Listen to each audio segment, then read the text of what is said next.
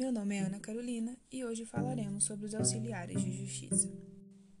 Regulados pelos artigos 149 a 187 do Código de Processo Civil, os auxiliares de justiça são todos aqueles que participam do processo no sentido de implementar a prestação jurisdicional, ou seja, são os funcionários encarregados da documentação dos atos processuais. Os auxiliares de justiça estão previstos no artigo 149 do Código de Processo Civil, mas vale ressaltar que o próprio artigo estabelece a possibilidade de criação de outros auxiliares, por meio de normas de organização judiciária. Isso porque cabe a cada tribunal criar novos auxiliares de acordo com sua realidade fática. Assim, preleciona o referido artigo que são auxiliares da Justiça, além de outros cujas atribuições sejam determinadas pelas normas de organização judiciária, o escrivão, o chefe de secretaria, o oficial de justiça, o perito, o depositário, o administrador, o intérprete, o tradutor, o mediador, o conciliador judicial, o partidor, o distribuidor, o contabilista e o regulador de avarias. Os serventuários do juízo, de acordo com Humberto Teodoro Júnior, costumam ser divididos em duas categorias: os permanentes e os eventuais. Permanentes são os que atuam continuamente, prestando colaboração em todo e qualquer processo que tramite pelo juízo, como o escrivão e o oficial de justiça. Há, porém, auxiliares que não integram habitualmente os quadros do juízo e só em alguns processos são convocados para tarefas especiais, como o intérprete e o perito. Estes seriam os auxiliares eventuais. Assim, tendo em mente essa conceituação inicial, partiremos para as características de cada auxiliar, começando pelo escrivão e o chefe de secretaria. Inicialmente, vale destacar que o escrivão é a nomenclatura para esse cargo na Justiça Estadual, enquanto o chefe de secretaria é a nomenclatura para o cargo na Justiça Federal. Assim, em relação ao processo civil, estes realizam a mesma função, mas cada um em sua área. O escrivão, na Justiça Estadual, e o chefe de secretaria, na Justiça Federal, exercem cargo de chefia do ofício de justiça, sendo o cartório na área estadual e a secretaria na área federal. Além disso, ressalta-se que o escrivão e o chefe de secretaria gozam de fé pública. No artigo 152 do Código de Processo Civil é explicitada as funções do chefe de secretaria e do escrivão, lembrando que ambos exercem as mesmas funções. Por fim, destaca-se que em seus impedimentos, o escrivão ou o chefe de secretaria é substituído segundo as regras da organização judiciária. Seguindo nessa mesma linha de classificação, Vamos agora falar sobre o oficial de justiça. O oficial de justiça, de acordo com Humberto Teodoro Júnior, é o funcionário do juízo que se encarrega de cumprir os mandados relativos a diligências fora de cartório, como citações, intimações, notificações, penhoras, sequestros, busca e apreensão, emissão de posse, condução de testemunhas, entre outros. O artigo 151 estabelece a seguinte regra: em cada comarca, seção ou subseção judiciária, haverá, no mínimo, tantos oficiais de justiça quanto sejam os juízos. Para entender bem o oficial de justiça, é necessário conhecer suas funções, que estão estabelecidas no artigo 154 do Código de Processo Civil. Além disso, é necessário destacar que os oficiais de justiça gozam, como o escrivão e o chefe de secretaria, de fé pública, que dá cunho de veracidade até prova em contrário aos atos que subscrevem no exercício de seu ofício.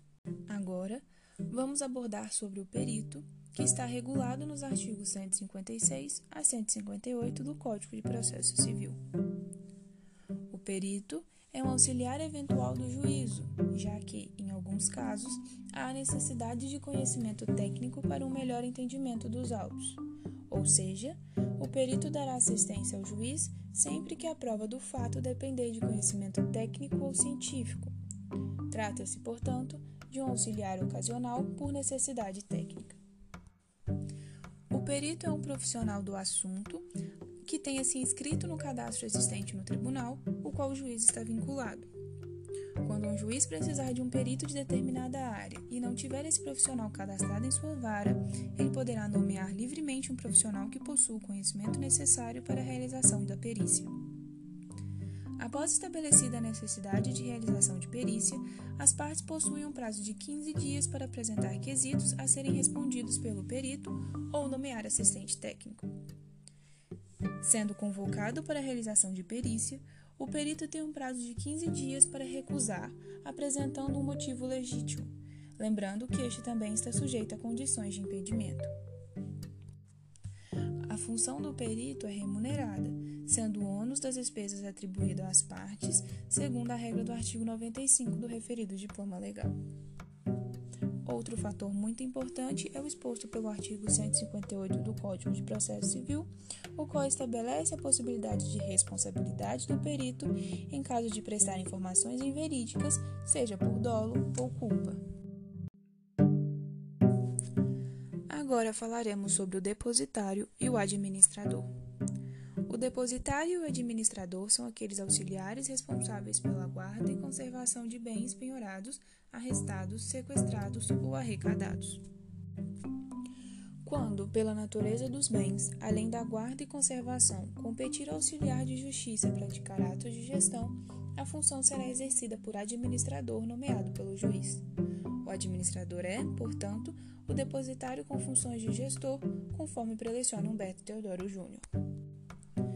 Assim como os demais auxiliares, o depositário e o administrador respondem pelos prejuízos que, por dolo ou culpa, causarem às partes.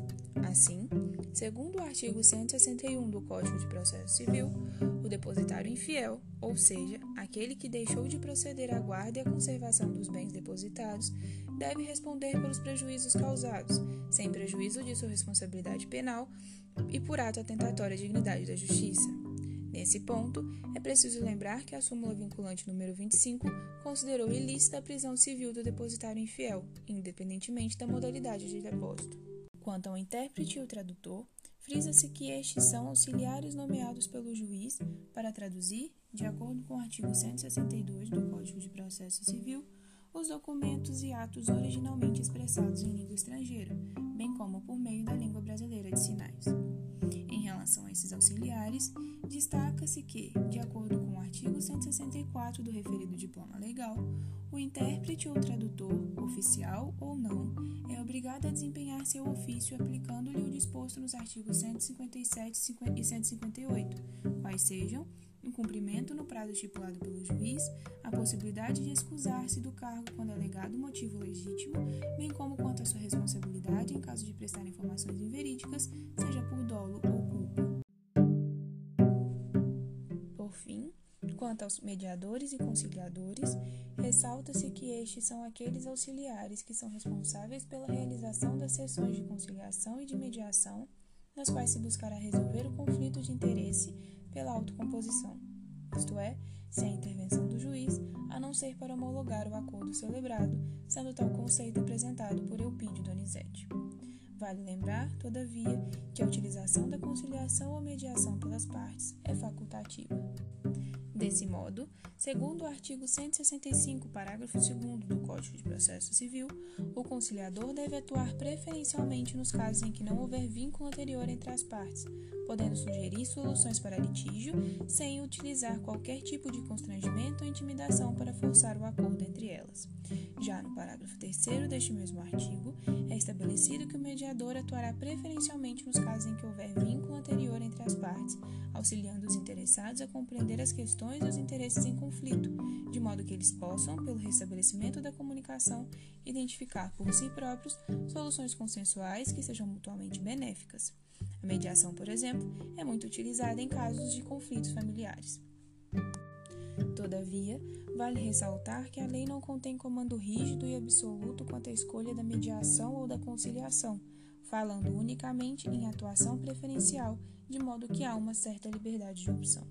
Por fim, destaca-se que os princípios que norteiam esses institutos estão contemplados no artigo 166 do Código de Processo Civil, sendo eles independência, imparcialidade, autonomia da vontade, confidencialidade, oralidade, informalidade e decisão informada. Destacando ainda que as hipóteses de impedimento e suspeição do juiz também se aplicam aos conciliadores e mediadores.